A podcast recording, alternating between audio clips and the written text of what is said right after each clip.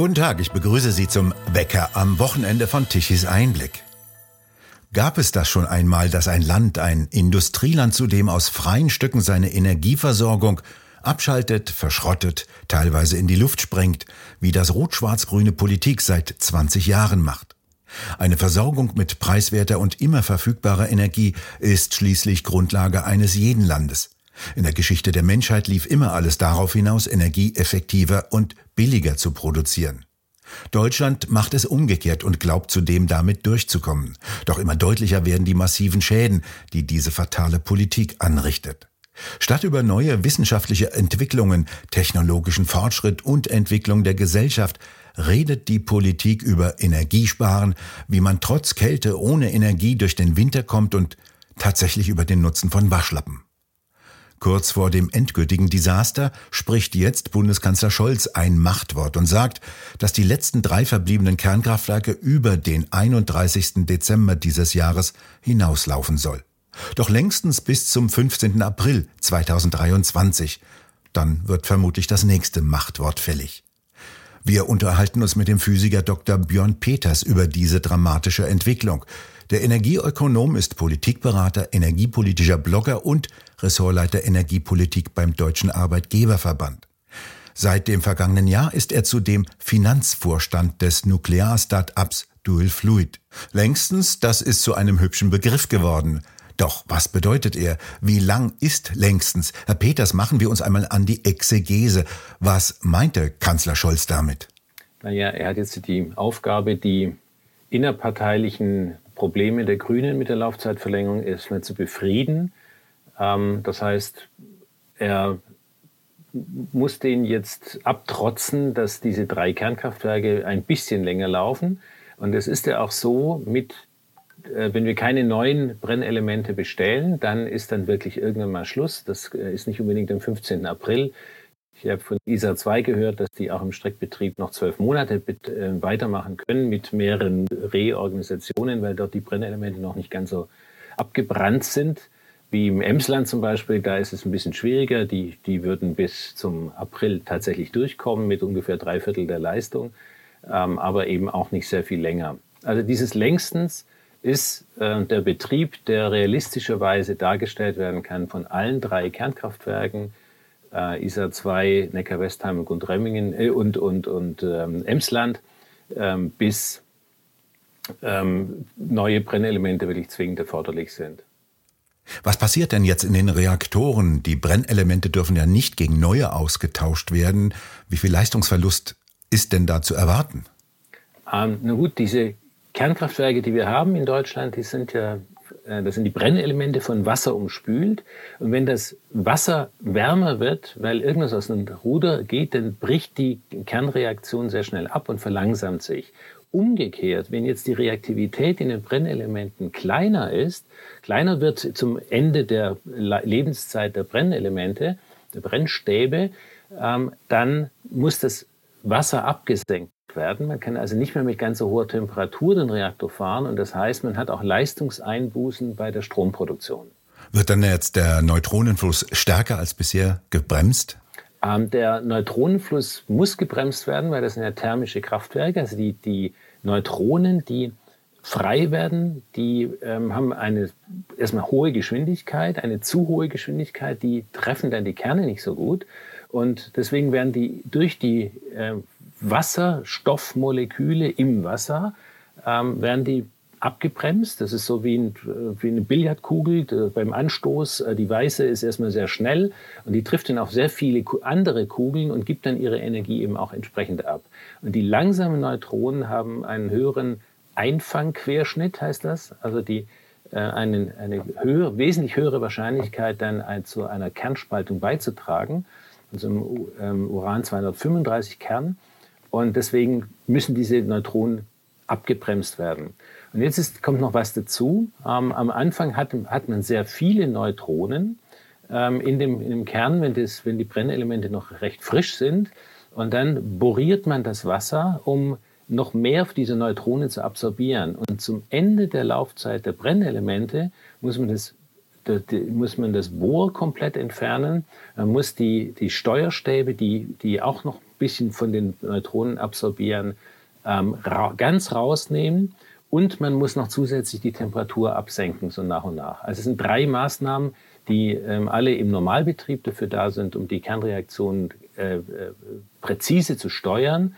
Ähm, und zum Ende ist das aber nicht mehr so einfach möglich. Deswegen laufen die dann auch durch. Man kann die dann nicht mehr verwenden, um, um äh, Lastfolge zu betreiben, also die, die Kernreaktion hoch und runter zu fahren. Das ist eben eine Besonderheit dieser Art von Kernkraftwerke. Was bedeutet denn jetzt dieser Betrieb für eine mögliche Fortsetzung des Kernkraftwerkbetriebes? Angenommen, der politische Wind dreht sich und die Kernkraftwerke sollen weiterlaufen mit neuen Brennstäben. Bisher ist es ja so, dass im Jahresrhythmus ein Drittel bis ein Viertel der vielen Brennstäbe gegen neue ausgetauscht wird. Also wenn die, wenn die Bundesregierung sich entscheidet, ähm, die Kernreaktoren weiter laufen zu lassen, dann, äh, dann müssen neue Brennelemente geordert werden. Äh, das fordern wir jetzt schon seit ziemlich lange. Ähm, wir wissen auch, dass Westinghouse zum Beispiel im März der Bundesregierung einen Brief geschickt hat äh, und ihnen gesagt hat, ihr könnt sogar in sechs bis sieben Monaten neue Brennelemente bekommen. Bestellt jetzt, dann habt ihr zum Jahresende. Das wurde mehr oder weniger systematisch hinausgezögert. Aber natürlich müssen diese Brennelemente dann, dann eingebaut werden. Und solche Brennelemente, die bestehen aus sehr vielen Brennstäben, hunderten von Brennstäben. Und die, die sind auch in einer bestimmten Anordnung. Und durch Neuanordnung bekommt man noch ein bisschen mehr, ähm, also die, je nachdem, ob die innen sitzen oder außen sitzen in den Brennelementen, bekommt man noch ein bisschen mehr Reaktivität raus. Aber natürlich muss dann irgendwann mal müssen die alten Brennelemente dann ganz rausgenommen werden und neue Brennelemente rein. Das geht auch nur, wenn der Reaktor dann runtergefahren ist, äh, der Druck abgelassen ist und dann erst kann man eben ins Innere des Reaktors hinein. Wie sieht denn die wirtschaftliche Seite des weiteren Betriebes der Reaktoren aus? Die Brennelemente liefern ja nicht mehr so viel Leistung. Wird jetzt der Betrieb, die Produktion des Stromes teurer? Äh, ganz im Gegenteil. Also die Brennelemente sind ja schon bezahlt. Sie haben eigentlich auch das Ende ihrer Lebensdauer schon fast erreicht. Ähm, und insofern kann man mit, mit, mit nahezu ohne Zusatzkosten ähm, nochmal eine Weile Geld verdienen mit dem Kraftwerk. Also das ist deswegen eben auch die mit Abstand billigste Art und Weise, um jetzt die, auf die Knappheit am Strommarkt zu reagieren, das Angebot zu erhöhen, ohne dass es wirklich neues Geld kostet. Diese drei übrig gebliebenen Kernkraftwerke laufen ja nicht im Reservebetrieb, wie das Habeck wollte, sondern im Leistungsbetrieb mit, bieten in der Merit Order mit, also liefern dem Markt mehr Strom und damit müssten eigentlich die Preise sinken. Ganz genau. Und ähm, also ich habe das ja mal ein bisschen überschlagen. Ähm, ich habe dazu vor zwei Wochen auch einen, einen, kleinen Artikel veröffentlicht, einen Fachartikel. Wenn diese drei Kernkraftwerke noch mit im im Markt mitbieten. Äh, und damit rechnet ja der Strommarkt bislang nicht. Äh, dass sie sollten ja abgeschaltet werden. Also jetzt kommt eine neue Information rein. Und man sieht es, dass die Strompreise auch fürs nächste Jahr sich schon etwas abgesenkt haben. Das liegt äh, zum Teil natürlich auch an, dem, an den sinkenden Gaskosten. Die haben sich die letzten Tage auch nach unten bewegt. Ähm, aber eben das, das ist die Märkte handelnde Zukunft. Und wenn man weiß, da sind noch drei Kernkraftwerke zusätzlich, die drei bis vier Gigawatt ähm, noch zusätzlich Leistung produzieren, äh, dann senkt es eben sofort die Strompreise ab. Ähm, ich hatte ausgerechnet äh, rund 12 Prozent. Äh, die Veronika Grimm kam auf einen ähnlichen Wert. Und äh, mit sechs Kernkraftwerken, das sind die, das sind stark nichtlineare Effekte. Äh, das verstärkt sich, der preismindernde Effekt verstärkt sich dann. Ähm, dann kommt man sogar auf rund eine Absenkung rund die Hälfte. Ein gewaltiger Effekt. Wir dürfen nicht vergessen, drei Kernkraftwerke stehen noch herum. Die wurden Ende letzten Jahres abgeschaltet und äh, könnten sofort in Betrieb genommen werden wieder. Ja, das würde bedeuten, dass man eben statt, statt ein paar wenigen Terawattstunden nochmal 60 Terawattstunden pro Jahr Produktion bekäme. Vielleicht nicht direkt in 2023, weil die müssen ja dann jetzt wieder ähm, dann angefahren werden, kontrolliert und und Brennelemente müssen beschafft werden. Und also man kann ein bisschen was mit Streckbetrieb noch machen. Die Brennelemente bleib, verbleiben ja im Übrigen im Kraftwerk, ähm, auch in Gundremmingen, in, in äh, Brockdorf und Gronde äh, liegen die, diese Brennelemente jetzt im Abklingbecken. Also, also der Abklingbetrieb oder technisch gesagt, äh, gesprochen der, Na der Nachbetrieb.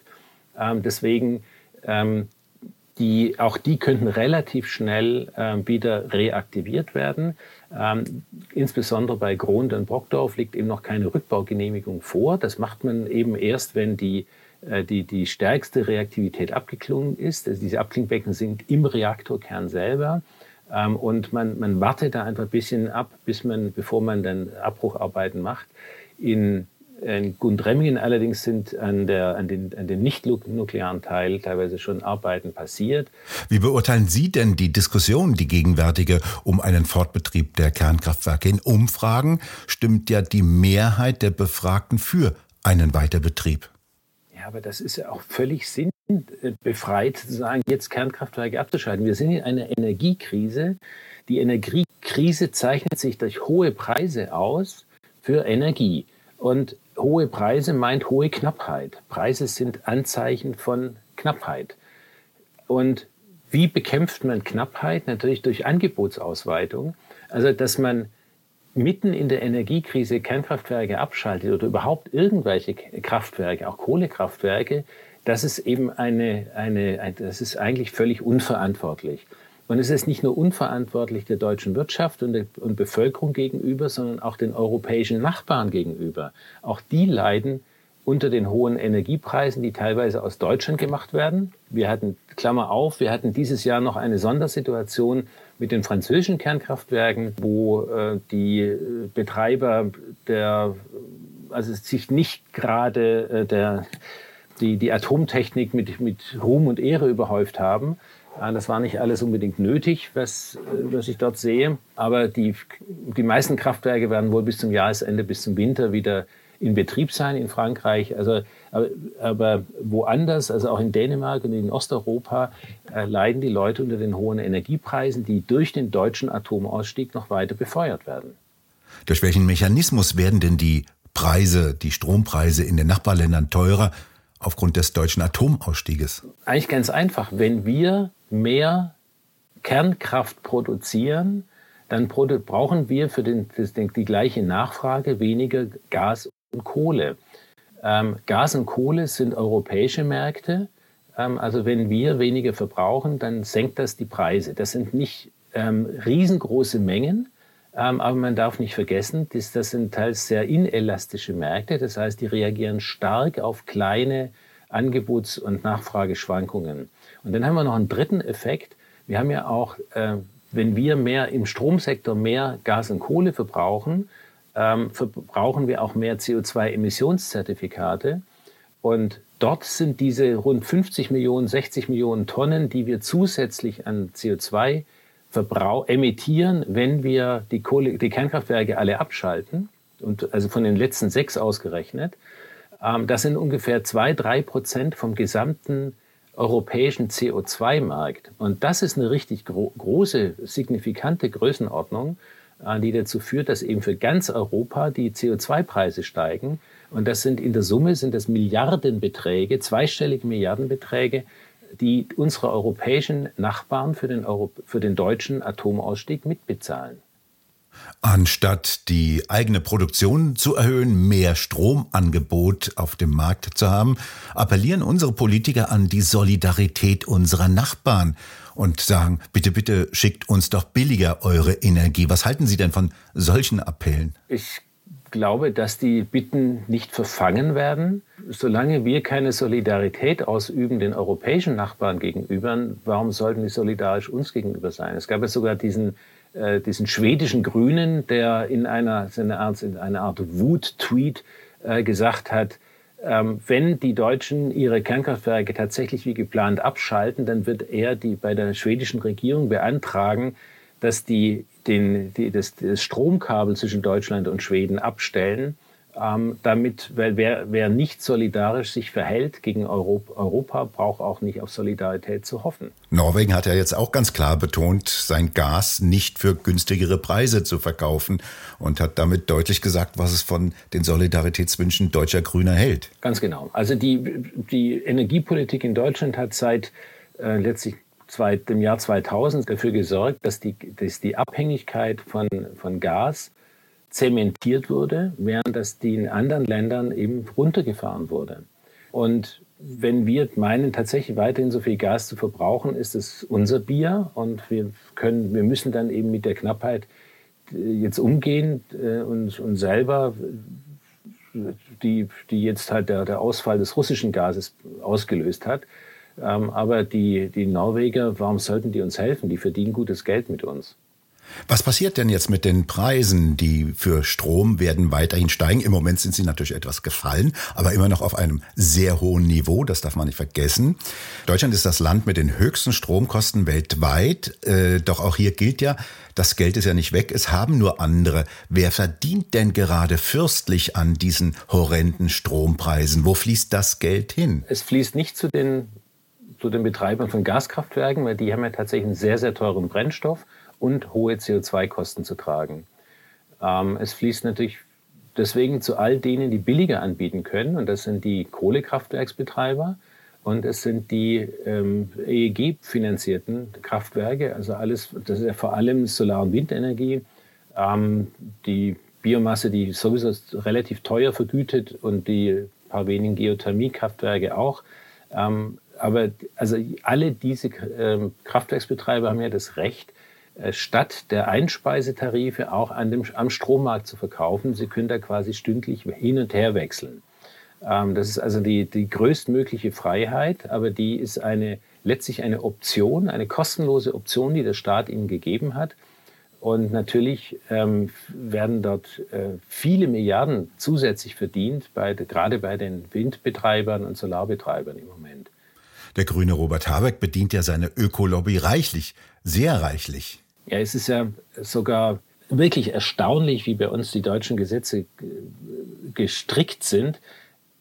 Gäbe es einen politischen Arm der, der Wind- und Industrielobby, der die Gesetze eins zu eins irgendwie einfach nur für seine eigenen Zwecke schreiben könnte, würden die kein bisschen anders aussehen, als sie jetzt aussehen. Also ich will da niemandem was unterstellen, dass, dass, da, dass da aktive Korruption im Spiel ist. Aber es fällt doch auf, dass es einfach nicht, beobachtbar ist, ob es solche Korruption gegeben hat oder nicht. Vor allem haben die Produzenten von sogenanntem Windstrom keine Lieferverpflichtungen wie die anderen äh, Kraftwerksbetreiber. Also sie müssen nicht liefern. Wenn nichts da ist, dann brauchen sie nicht zu liefern. Das ist ja ein gravierendes Ungleichgewicht. Das ist eben eine Option, äh, eine kostenlose Option, die mit dem ersten EEG und eigentlich sogar schon 1990 mit dem ähm, ersten Einspeisegesetz für die, für die Solarenergie ähm, eingeführt worden ist ins Gesetz. Und das war auch wirklich sinnvoll, um ähm, dieses kleine Pflänzchen erstmal ein bisschen wachsen zu lassen.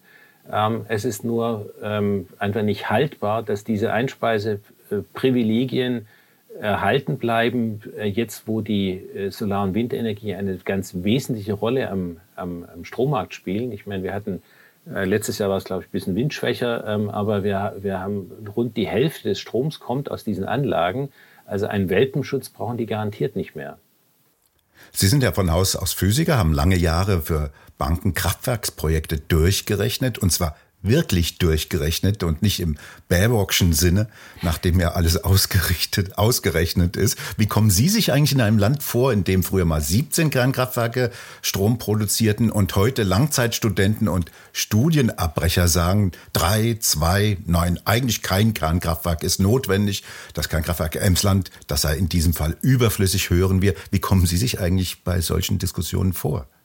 Naja, Deutschland ist letztlich verloren irgendwo. Also wir, wir haben jetzt die Energiepolitik, ähm, das habe ich auch schon vor, vor einigen Jahren geschrieben. Ähm, es gibt systematische Kostenerhöhungen, die ähm, bei uns dazu geführt haben, dass Energie einfach teuer ist. und das war ja auch sogar Strategie der, der Bundesregierung. Sie wollte fossile Energieträger künstlich verteuern, um damit, damit diese, diese wetterabhängigen Energieerzeuger in besserem Licht dastehen. Ähm, das ist bewusste Strategie, nicht nur durch Rot-Grün von, von 1998. Ähm, die großen Koalitionen haben das weitergeführt, Schwarz-Gelb hat das weitergeführt.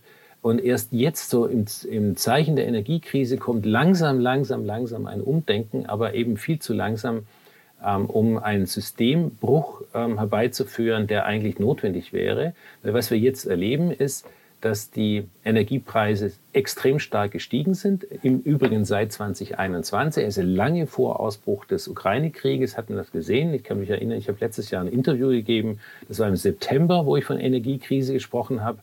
Ähm, damals hatten sich die Gaspreise auch schon verdreifacht und die CO2-Preise verdoppelt und bis zum Jahresende war das dann alles bei, beim vier- bis fünffachen und hohe Preise bedeuten Knappheit. Wie gesagt, das ist ein ganz einfaches volkswirtschaftliches Prinzip.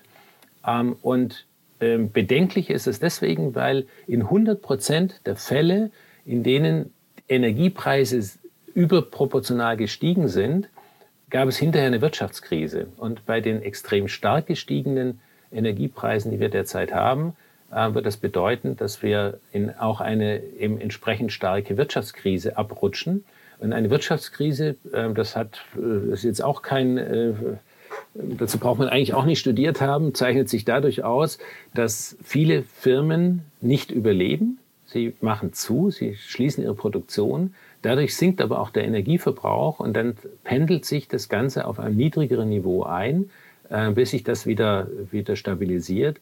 Aber das kann, ähm, weil wir jetzt eben 20 Jahre immer in die eine Richtung gefahren sind, bis das Ruder wirklich rumgerissen wurde und der Supertanker Deutschland sich wieder in die richtige Richtung bewegt, das wird mit Sicherheit noch bis 2030 dauern.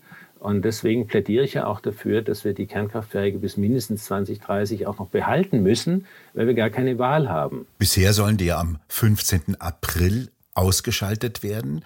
Wie festgezimmert ist denn dieses Datum? Wolfgang Kubicki von der FDP hat ja schon ganz klar gesagt, natürlich könne man Gesetze ändern. Was passiert denn danach? Na, am 15. April ist die Energiekrise zu Ende und deswegen kann man die, die Kernkraftwerke natürlich guten Gewissens abschalten. Und wehe dem, es ist nicht so, dann wird man die Kernkraftwerke noch etwas länger behalten. Äh, müssen zwangsläufig, und ob das mit dieser Regierung passiert oder mit einer anderen, also Sie haben es angesprochen, es gibt eine, eine, eine massive Mehrheit von rund 80 Prozent der Leute, die sagen, okay, vielleicht war ich nicht immer für Kernkraft, aber jetzt brauchen wir sie halt noch, ist dann halt mal so. In der Energiekrise muss man auch, also wir, wir haben eine Zeitenwende, wie, wie Kanzler Scholz völlig zu Recht gesagt hat. Ähm, dann müssen wir eben auch äh, mal alte Gewissheiten hinterfragen, ob das wirklich so ist.